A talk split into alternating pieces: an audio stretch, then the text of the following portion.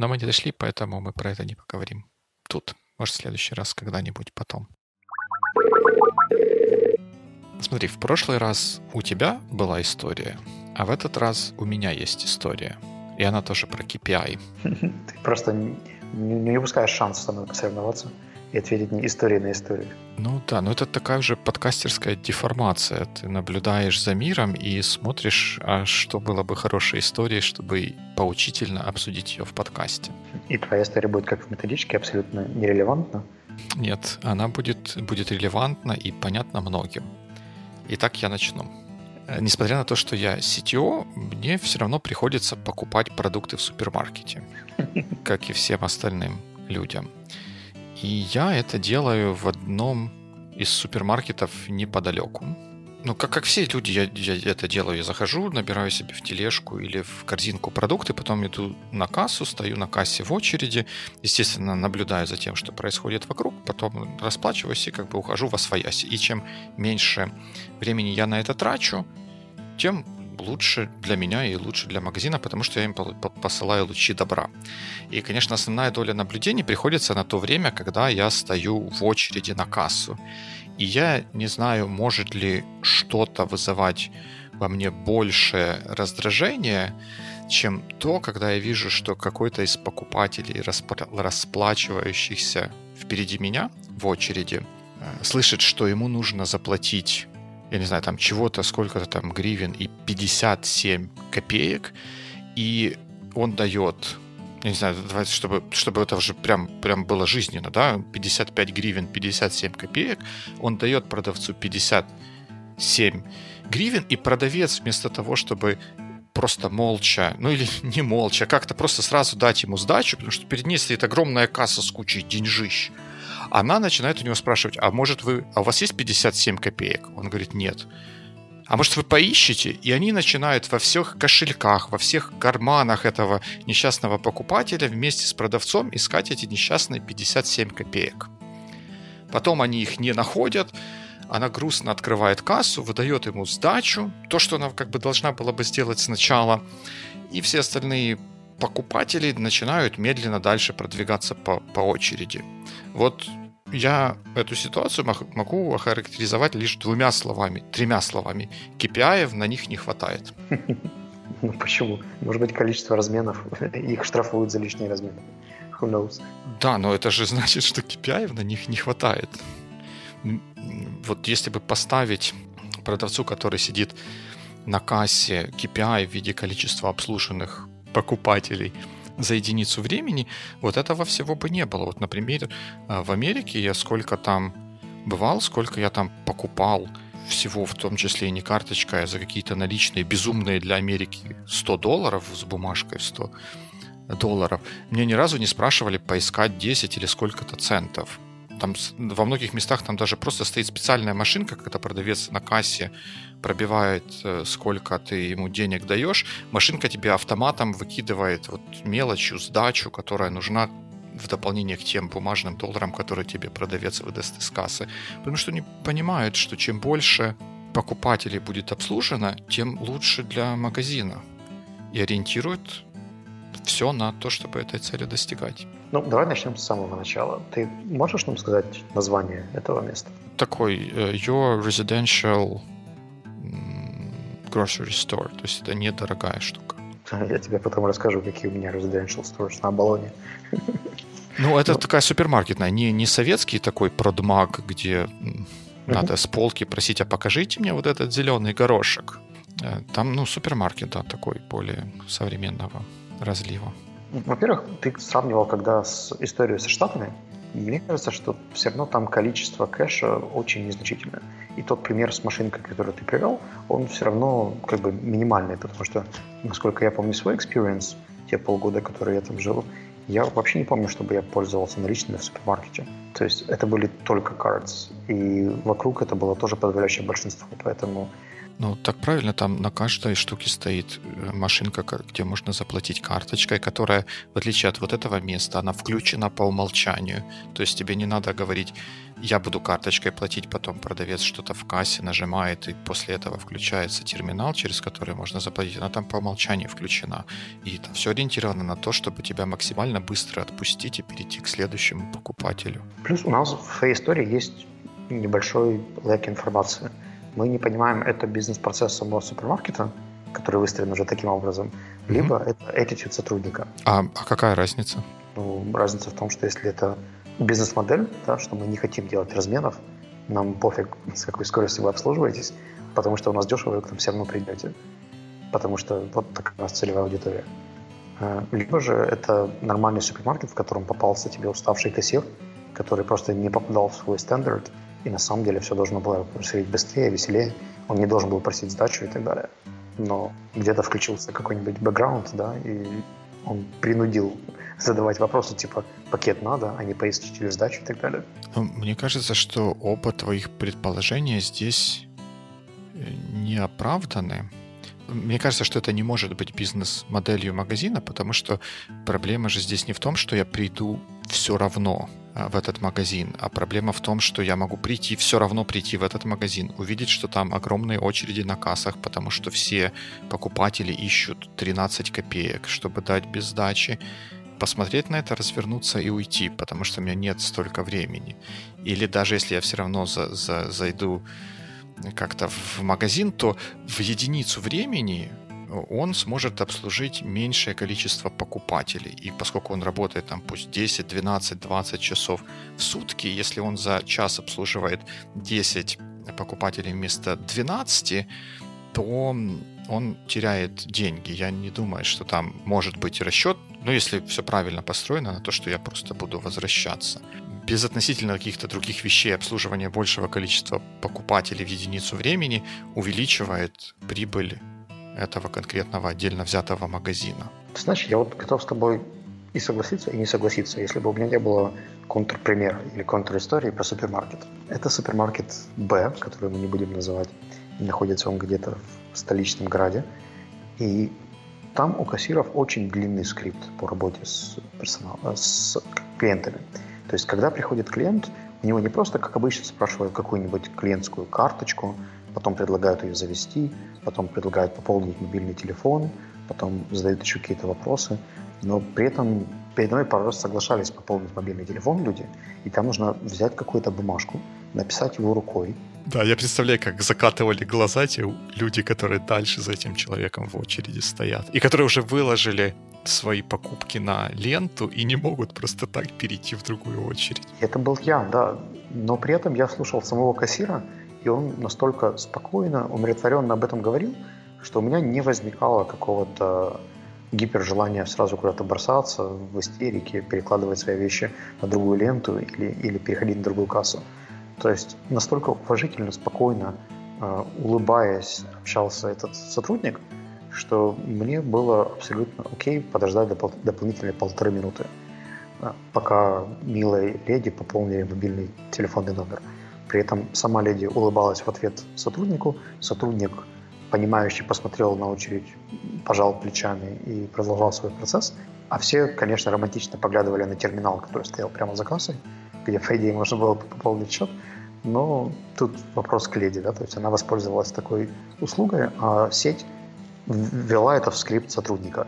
Но то, как этот сотрудник все это реализовал, меня заставило очень порадоваться. То есть я посмотрел на мягкий тембр голоса, я послушал вежливые формулировки, объяснения, пожалуйста, спасибо и так далее. И это очень подкупало, то есть я не видел в этом чего-то такого зазорного, хотя это противоречит твоей истории по поводу скорости обслуживания и продвижения клиентов по ленте. Ну, оно не противоречит в том смысле, что в твоем конкретном случае это не вызвало каких-то негативных эмоций. Но вопрос с уважением, да, кассир, может быть, с уважением разговаривал с конкретным покупателем, который перед ним есть. И это здорово, это правильно, потому что в любой ситуации в первую очередь надо обслуживать того человека, который находится перед тобой, и делать это уважительно и, и все такое. Но с точки зрения магазина как системы в целом, то, что вот этот процесс, ну, то, что он заставляет тебя дольше mm-hmm. ждать на кассе, это, ну, в какой-то мере, ну, наверное, назвать это неуважением к тебе как покупателю будет слишком громко, но это вот что-то, о чем стоит подумать. Если бы был KPI, вот поставленный людям по количеству обслуженных покупателей в единицу времени, то, мне кажется, этого бы, э, этого бы всего не было. Тем более, что это достаточно легко померить по количеству закрытых чеков на определенной кассе. Мне кажется, что если ты уже говоришь про KPI, то это же достижение какой-то цели. То есть в нашем случае пропускной способности супермаркета.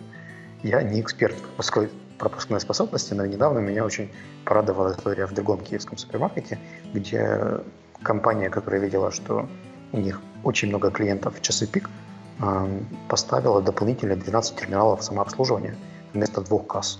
То есть они сначала их закрыли, снесли, а потом через пару дней туда поставили, знаешь, такие маленькие терминальчики, где ты можешь сам пикнуть какие-то свои покупки и заплатить за них картой. На это все есть один сотрудник, который помогает где-то что-то ввести, добить, найти пакеты и так далее.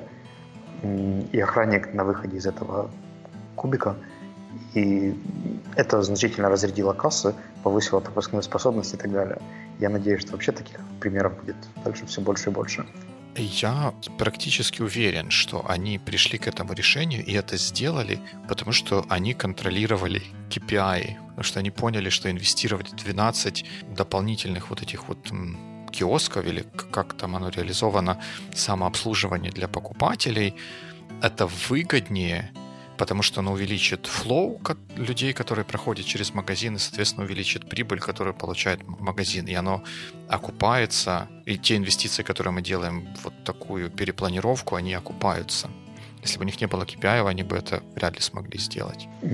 Ну, смотри, то есть мы сейчас правда говорим про KPI, или это просто элементарная статистика и просмотр бизнес-процесса, то есть KPI конкретного сотрудника, да, или те цели и задачи, которые ему поставляются, либо же просто эффективность самого супермаркета и его пропускной способности. То есть как бы не подменяем понятие KPI организации да, или какие-то метрики эффективности организации и метрики для конкретного человека на кассе. А разве KPI для организации не может быть KPI для организации, который тоже меряется и потом разбивается на кучу, ну, на какое-то количество других более детальных показателей, по которым устанавливаются целевые уровни. Эти уровни измеряются в, ну, в предположении, в ожидании, что если мы на более низком для более детальных операций уровне достигаем нужных нам показателей, то они в совокупности приведут к тому, что на более высоком уровне мы тоже достигнем необходимых показателей. Если честно, мне кажется, что для супермаркета скорость обслуживания важна для меня с точки зрения покупателя. Для самого супермаркета мне кажется, что они скорее выберут какой-нибудь customer satisfaction и, может быть, средний чек. Плюс какое-то общее статистическое количество людей, которые приходят в день. То, о чем ты сейчас говоришь, это скорее уже, знаешь, какая-то работа над более глубоким user experience. У меня, кстати, есть отличный пример по этому поводу. Я не знаю, рассказывал тебе про кинотеатр на Болоне, который находится? Нет. Кинотеатр аймаксовский называется «Планета кино». И они меня поразили тем, как они следят за удовлетворенностью клиента. Помимо всяких опросничков и прочих штук, у них есть большой зал IMAX, которым, чтобы поменять, вывести всех людей и завести всех других, это обычно занимает достаточно много времени, поскольку зал огромный, нужно еще выдать и раздать очки, и собрать их в конце. То есть это процесс достаточно длительный. И каждый раз, когда между сеансами происходит смена пассажиров, угу. образуется достаточно большая очередь, потому что как только наши коллеги видят открытую дверь, они сразу начинают подходить и хотят первыми войти в зал. А, куда же без этого? Зная эту штуку, администрация теперь на фильмах, которые транслируются в IMAX в какие-то часы пик, выводит каких-то аниматоров Например, я был на трансформерах в IMAX, стоял в этой самой очереди где-то в конце, и они выпустили парня в картонном костюме трансформера, который ходил, селфился с людьми из очереди, играл с детьми, делал какие-то штуки, и вся очередь стояла и глазела на него, потому что качество костюма было просто офигенное. Он был где-то на три головы выше каждого человека в этой очереди, и пусть мы даже не сами, сами не фотографировались, но это было просто очень потешно и забавно, как он там прыгал, какие звуки он издавал и так далее. И вот, знаешь, таких мелочей в этом кинотеатре просто очень много. Мне кажется, что вот для них как раз улучшение твоего client experience — это правда стратегическая задача. Мне кажется, что просто супермаркет, о котором говоришь ты, их задача увеличивать средний чек за счет, может быть, расширения ассортимента, может быть, понижения цен, чтобы к ним приходило больше людей. А то, что они при этом чувствуют, просто не является какой-то стратегической задачей. Они, может быть, поэтому не поднимают цены, да, чтобы не тратить на это ресурсы. Ну, я позволю здесь с тобой не согласиться, потому что для супермаркета, как и для, для кинотеатра, как для коммерческой структуры, одной из главных ролей играет то, насколько она в состоянии генерировать прибыль. Потому что надо там аренду платить, зарплату вот этим сотрудникам ленивым и, и все вот эти связанные с ведением бизнеса вещи.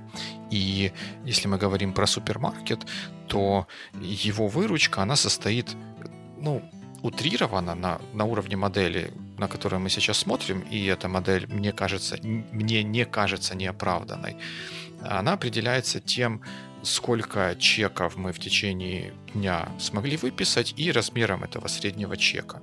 И, соответственно, чтобы увеличить нашу выручку, мы можем либо увеличить размер среднего чека, оставив такое же количество этих самих чеков, либо мы можем оставить такой же размер среднего чека, но увеличить количество чеков, которые мы выписываем.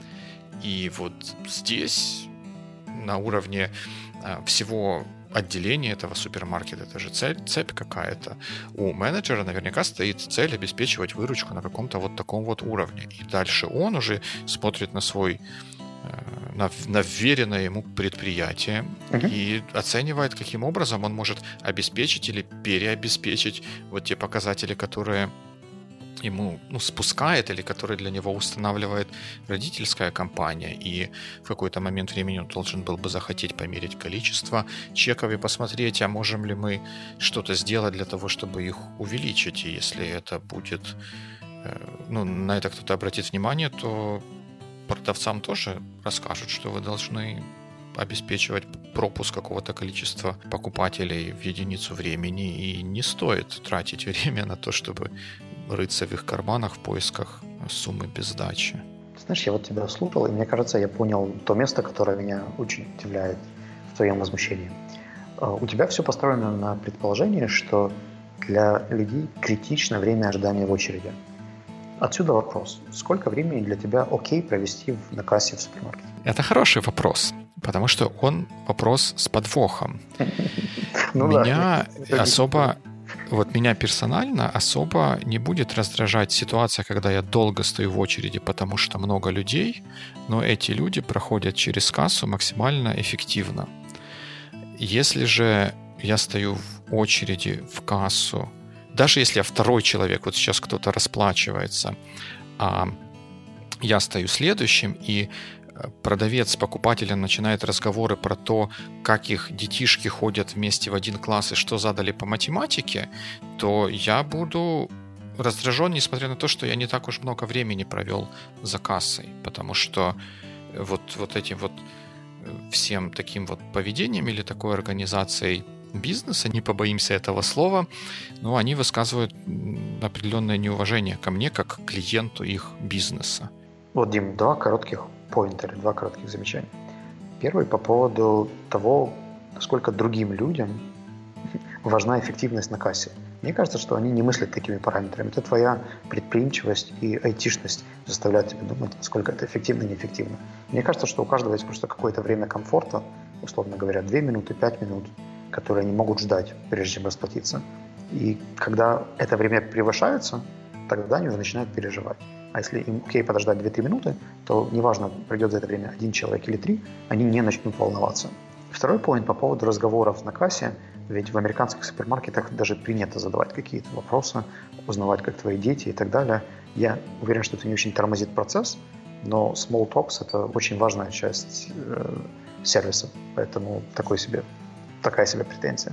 Ну, я согласен с тобой, что, возможно, я, поскольку такой обычно, как это сказать-то по-русски, делаю вот эти покупки в состоянии in a rush, то есть я не хочу терять ни, ни секунды лишнего времени на это все. И, возможно, в этом из-за этого проявляется моя гиперчувствительность к этой ситуации. Но то, что я хотел вот этой историей именно вокруг KPI проиллюстрировать это то, что это важно не с точки зрения магазин, э, не с точки зрения меня как потребителя этого магазина, а что это что-то, что активно вредит бизнесу самого магазина, и он должен быть заинтересован в том, чтобы обслуживать меня максимально быстро. И э, если говорить про small talk, то да, ничего я особо в этом плохого не вижу, если это не мешает э, каким-то процессам, которые происходят на кассе. Если пока там, мы ждем ответа от банка, если я плачу карточкой, я с радостью обсужу, какая сегодня хорошая или не очень хорошая погода была. Смотри, мне кажется, что ты просто не совсем целевая аудитория этого конкретного супермаркета. Мне кажется, что есть супермаркеты, которые как раз для тебя сделали цены на полторы гривны дороже на каждый товар, но при этом добавляют больше касс, делают очень быстрых активных кассиров и как-то оптимизируют процесс, что тебе, например, не нужно взвешивать фрукты или овощи, они это автоматически быстро делают для тебя. А вот тут, мне кажется, большая, большая ошибка, потому что этому магазину из-за того, что он так медленно обслуживает покупателей, приходится держать больше касс, приходится держать больше сотрудников, больше платить им зарплаты, ну, потому что их в штуках больше. И, соответственно, чтобы покрыть эти расходы, они будут вынуждены делать товары, которые у них продаются, более дорогими, чтобы покрыть эти расходы. Вот расходы на оплату времени того, пока продавец ищет в карманах у покупателя мелочь. Если бы они этого не делали, они были бы максимально эффективны. И говоря про нерелевантные истории, хотя на самом деле они релевантные, все истории, которые я рассказываю, они релевантные. Просто потому, что я их рассказываю. Exactly. Потому что это я. Да, потому что ну, вы же видите во мне какого борца за эффективность, поэтому я бы не стал тратить ваше время на нерелевантные истории. Вспоминается не старый французский анекдот, а история такой замечательной авиакомпании, как Southwest Airlines, которая имеет очень нетрадиционный подход к бордингу пассажиров, который обеспечивает им очень быстрый turnover самолета, когда он стоит возле гейта в аэропорту. Они, по-моему, выгружают и загружают новый самолет пассажирами в течение, по-моему, 30 минут. И это была их, одна из их э, больших инноваций. Это обеспечило им то, что самолет больше проводит времени в воздухе, когда он зарабатывает деньги. Потому что когда самолет стоит на, на земле, он деньги не зарабатывает. И они стали одной из самых успешных и быстро растущих компаний. Вот в те, в те времена, когда вот в кризис 2008 какого-то года все терпели убытки у Southwest, э, бизнес э, благоухал и, и произрастал. При том, что у них относительно всех других аэрлайнов билеты достаточно дешевые. И они вот эту дешевизну смогли обеспечить за счет очень эффективной организации своих производственных процессов. Мне кажется, что ты как-то упрощаешь то, что произошло с Southwest. Про них очень много писали и говорили. И я уверен, что это не единственный фактор, который влияет на их успешность. Безусловно, безусловно. Но мне кажется, что это то, что contributes to their success. Тогда я тебе отвечу другой нерелевантной историей. Она случилась со мной, когда я готовил одного из своих коллег к презентации его проекта на MBA. То есть это был финальный диплом, да, или дипломный проект, который нужно было показать на защите. И пока мы готовились, он рассказал мне историю, что один из людей, который учится в его группе, заправляет сетью из семи ларьков с шаурмой и пошел учиться на MBA. И, естественно, мой друг решил у него узнать, а как же так? Зачем тебе MBA, если ты занимаешься киосками с шаурмой? Он говорит, а давай мы тогда померяемся прибыльностью. Не оборотностью, а прибыльностью. А мой друг для справки занимался логистикой. То есть у него был огромный логистический бизнес, там было очень много машин, огромный просто оборот и так далее. Но когда они сверили прибыльность, прибыльность была примерно равна. Mm-hmm. То есть прибыльность от огромной компании с э, двумястами сотрудниками, какими-то процессами автоматизации равнялась прибыльности э, сети семи киосков шаурмы. Ну, здесь я не могу не, не, не задать вопрос, а как измерялась прибыльность? Она измерялась gross margin или в абсолютных цифрах? Если не ошибаюсь, это был, э, были абсолютные цифры. Поскольку оба человека были собственниками бизнеса, они эти цифры как раз ага. лучше владели, лучше понимали. Hmm. И это просто иллюстрирует тот факт, что у каждого есть свой клиент, у каждого есть свои KPI. И на шаурму тоже есть свой покупатель. И на дешевые супермаркеты, где большие очереди, есть свои клиенты, которые готовы ждать в этих очередях. Просто ты не принадлежишь к этим клиентам, к этой группе. Но там, как бы, я думаю, что их тоже можно оптимизировать. Их нужно оптимизировать. Раз они этого не делают, значит, они либо погибнут когда-нибудь, либо все-таки возьмутся за голову и что-то начнут менять. Если это проблема, а вдруг это не проблема, и эта бизнес-модель будет жить. Так же, как киоски с шаурмой, которые всегда имеют большую очередь, потому что там всего один чувак стоит и готовит. И, и, и все долго ждут, пока он приготовит одну-две шаурмы. А может быть, если бы вот в шаурмячную поставили двух товарищей и сделали бы такое многопоточное производство в пиковые часы, может, у них была бы прибыльность еще выше логистической компании? Да, но может быть они этого второго человека оставят в какую-то другую супер горячую точку, и там много голодных людей, которые готовы ждать в очереди и заплатить еще больше. Безусловно, безусловно. Но мне кажется, что есть тут определенная разница между примером с дополнительным э, шаурмячником, который делает дополнительные вот эти вот э, блюда и дополнительными кассами самообслуживания в супермаркетах и э, истории про то, чтобы немножечко поменять бизнес даже не надо менять бизнес-процесс, нужно э, дать понять кассиру, что его результативность меряется вот таким вот образом, и там сразу же вот эти все истории нивелируются, он будет понимать, что ему нужно как можно быстрее угу. э, об, обслужить человека, и он сообразит на первый, второй, там, один раз он искал сдачу по всем карманам, второй раз стал искал сдачу по всем карманам, и третий раз он сообразит, что быстрее выдать сдачу из кассы. А если в кассе будет недостаточно денег, то надо пойти к менеджеру и сказать, что вы нам обеспечите, чтобы было достаточно там разменных денег или еще чего-то, чтобы выдавать сдачи. А вот с дополнительным товарищем в шаурме и кассой самообслуживания тут уже нужен какой-никакой, но все-таки анализ происходящего, чтобы понять, что те инвестиции, которые мы сделаем в зарплату нового специалиста по этим местным блюдам из киоска или э, кассы самообслуживания, что они окупятся, что это будут инвестиции, и там ROI для них будет приемлемым. Ну, то есть, резюмируя наш сегодняшний разговор, мы с тобой оба согласны, что статистика и KPI важны, но никак не можем согласиться по тому, какие KPI использовались на этой кассе, да? Ну да, мы сделали какие-то разумные или, может быть, местами не очень разумные предположения о том, какие могли бы KPI в данном случае помочь. Если вдруг среди нашей целевой аудитории есть менеджер этого магазина, и он знает Диму Маленко, и где он покупает продукты, было бы интересно узнать статистические данные или цифры, но я слабо в это верю, поэтому можем полагаться на мнение аудитории, и вы можете просто согласиться со мной или с Димой, или не согласиться. Да, можно было бы задать какой-то провокационный вопрос, а должны ли супермаркеты делать все для того, чтобы обслуживать максимально быстро, но это было бы манипуляцией. Почему? Давай манипулировать. Why not? Что важнее, да, скорость или цена? Both. И то, и то важнее. Но на самом деле нет. Есть еще вещь, которая более важная, чем скорость и цена в супермаркетах. Это количество комментариев к нашим выпускам. Которое определяется качеством подкастов, а, качеством еды, качеством аудитории. В общем, друзья, мы верим, что вы напишите нам про KPI, про супермаркеты, про примеры эффективности и неэффективности вокруг нас. И даже если эта история напрямую не касается того, что мы сейчас с вами обсуждали, вы можете все равно опубликовать свои мысли на сайте sonar.one под этим выпуском на Фейсбуке или в Твиттере. Хм, я, кстати, придумал даже бизнес-задачу на эту тему.